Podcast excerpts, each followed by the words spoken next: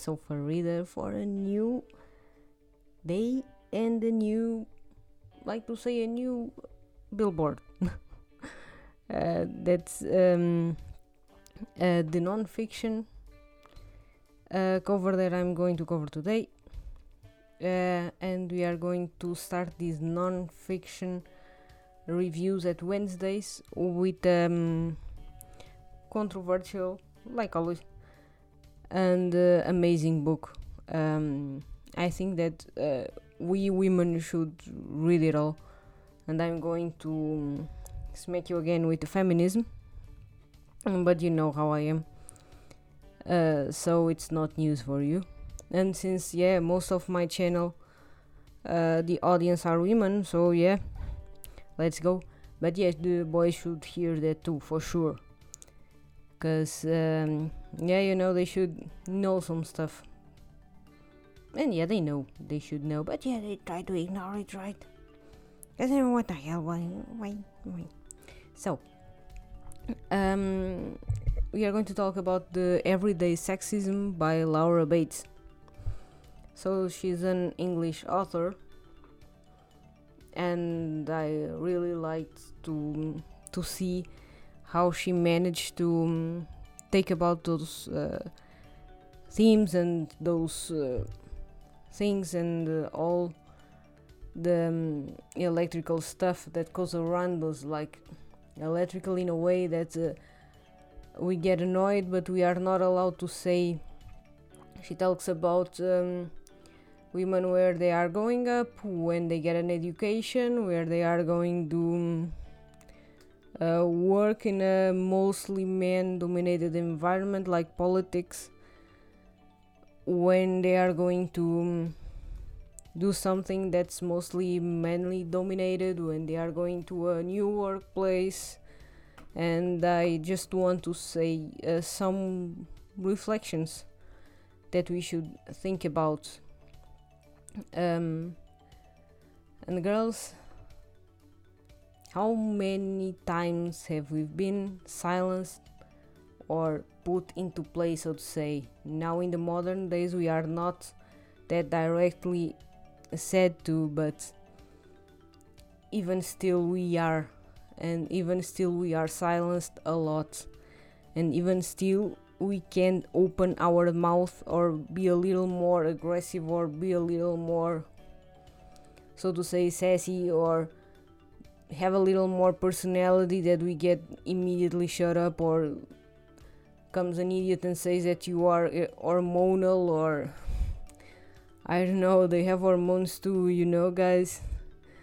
So um yeah and that's awful you know. We should um, speak freely and if some something gets us annoyed as a person or if it hurts your individuality if it hurts um, your personality, you should say, even though someone is going to criticize you, yeah, dude, that's the world and we have to fight against it. So, um, another reflection that I have for you it's um, you have to, when you go to a new work environment, you have to earn your place you have to make um, everyone around you respect you, uh, saying like a thousand times or ten thousand times that you don't want to be treated as an object. And you just need to hope that uh, people will do that, you know? Just you have hope. Yeah, you have hope in your heart as a girl, as a intelligent woman that you are intelligent and nice and people don't need to treat you like a fucking object yeah uh, and yeah you have the hope for it.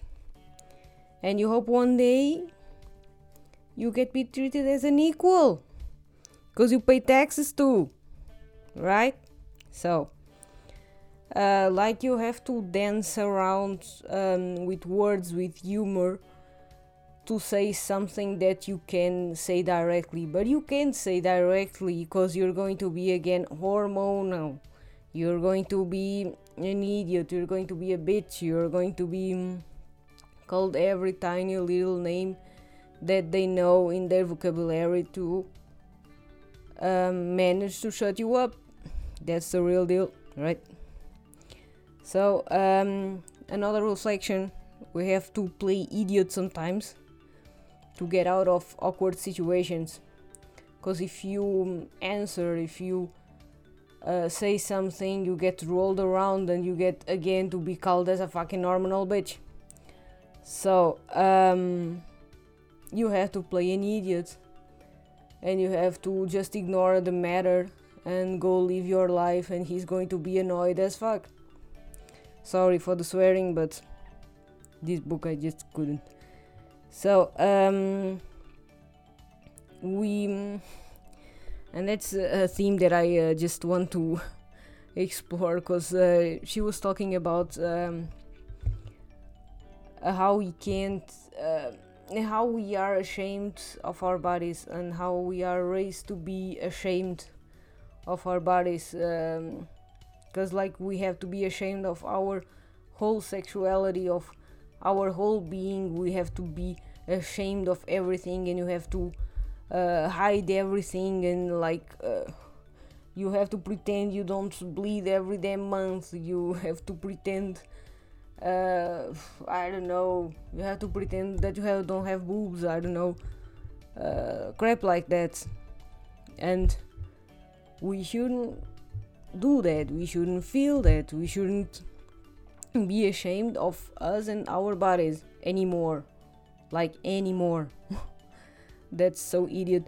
Um, I watch a lot of um, Instagrammers and uh, you know influencers. I like fashion. Um, um, I like a lot of other teams, and um, yesterday I was uh, watching some stories of um, uh, an influencer in Germany, and you know, uh, just like little kids or little teenagers, they ask everything to the influencers, and sometimes most awkward teams and all that. Um, and you know, they kind of they answer if they want or uh, they give some advices about products uh, and all that and that famous influencer she got an, a question from um, a teenager probably that she was saying that she was uh, going to have uh, sex for the first time with her boyfriend or something like that. And that if she had uh, some advice for a product to wash downstairs because uh, she was afraid to to be smelly or something. And i uh, i just i watched the phone and i was like dude nowadays today 2020 like it's it's a thing dude a chocolate tastes and smells like chocolate okay a pussy. I don't know how it smells, how it tastes, but it's going to have his own smell and taste and all that, you know? Like a penis. He's going to, to have his own smell and taste. You know, everybody tastes different also because of the things they eat and all that, but I'm not a specialist. Uh, you should go to a specialist to know more about it. But um, we get ashamed of tiny little shit like that and they don't believe me man they don't or i don't think so and uh, that's, that's that's that's just a little annoying dudes that shouldn't happen nowadays you know it's just um you have all the the, the stuff like the intim lotions and all that and yeah that's helpful because we have like a forest downstairs that we have to balance in bacteria and all that and that's good for us but men don't get stressed about it. They don't get stressed about the way they smell most of them. They should like they should. Um and yeah they go along with their lives and they'll go and do it and yeah go and we have like we are supposed to hur- to get worried about that. We we are supposed to to to think about it because what in the world if he do, if he doesn't like or she or I don't know, dude. Yeah, what in the world? What in the world, you know? Yeah, if she doesn't like or if he doesn't like, then you can search for another one and you move on with your life. Okay, honey? Yeah, so. And yeah, uh, the, the other theme that I want to talk about is um, we can't also the, the same that we can't do this and that and all this kind of stuff or I don't know, you can't go to a bar alone, you can't go to a restaurant alone. It depends where you where you learn, where you where you were born, where you live, but uh, like you can't do this and that because someone is going to call you off or someone is going to cancel you or uh, I know mothers suffer that a lot. They can say that they have a nanny because someone is going to cancel them and this someone doesn't even have kids. it's like stupidest uh, thing in the world, but it is stupid. Yeah, those all those kind of stuff. Uh, about politics, I live in Germany. If I haven't told you a lot of times, and uh, Germany has um, an amazing chancellor in, an amazing president. Our Frau Merkel, and she's amazing, dude. Dude, really. she's amazing. Yeah, everybody has his own um, faults and problems and troubles and all that. But dude, as a as a politician, she's amazing. And Margaret Thatcher was also amazing. And there's also a lot of amazing women in politics. And there's a field where women are not allowed to speak, and it's not even it's in the politic too, but it's mostly because of media. Media um, throw away and they cut off every politician women they know, and that's uh, that's an awful thing.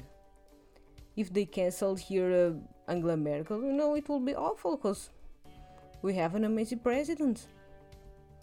Really, dude. I have no complaints about it. Really, nothing you other countries should try and yeah so um, and that's my opinion about the book. Uh, those are the thoughts that you probably will have or i don't know maybe you will think about these kinds of stuff when i'm when you're reading the book. I hope it motivates you to read because it's really good. I liked it a lot. She's not so direct as i was today but um, the the book is amazing has a lot of amazing thoughts. And maybe you can see a lot of stuff um, that you haven't thought about it. Um, and yeah another theme about the uh, sexism and a lot of the stuff uh, is uh, I have some favorite authors um, maybe also movie makers because I like movies too uh, but uh, I talk mostly about books, and uh, some of those authors they are a little sexist. Yeah, they are, but um, yeah, the first thing is that I can't do nothing about it because it crosses me over. I can't uh, go through uh, what I can to say to that author. Something that I want to say and I shouldn't, because um, writing belongs to his own individuality. Um, and yeah, maybe they were raised like that. They um, maybe they they didn't have a lot of contact with women. And yes, uh, maybe that's because of it. Uh, but there are stuff that crosses me, and um, I just can't ignore that. Uh, there are a lot of amazing stories and amazing books, um, amazing fiction and maybe non-fiction too, written by those authors, even though they have this defect of being sexist. Yeah, what are you going to do? Um, but yeah, I continue to read them because I like these stories, but uh, I like narratives and all that. Uh, doesn't mean that I don't, I can't read them anymore just because they are sexist. It's just something that I like everything in life i have to contour it. I I just I see the story and I see yeah it's sexist and maybe um, I'll make a review on the podcast and say yeah it's a little sexist guys but anything else I can do anything. I, I can change the author's mind about women or or uh, make him build better um, women characters. And yeah so guys it's the episode for today. I'm going to shut up. And yeah i hope you liked it. Um, i hope you shared it. And yeah follow me on instagram. And friday we'll have a, a new fiction book.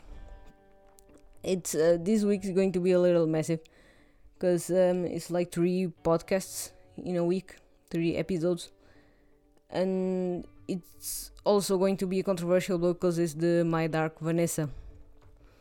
So stay tuned for Friday and bye.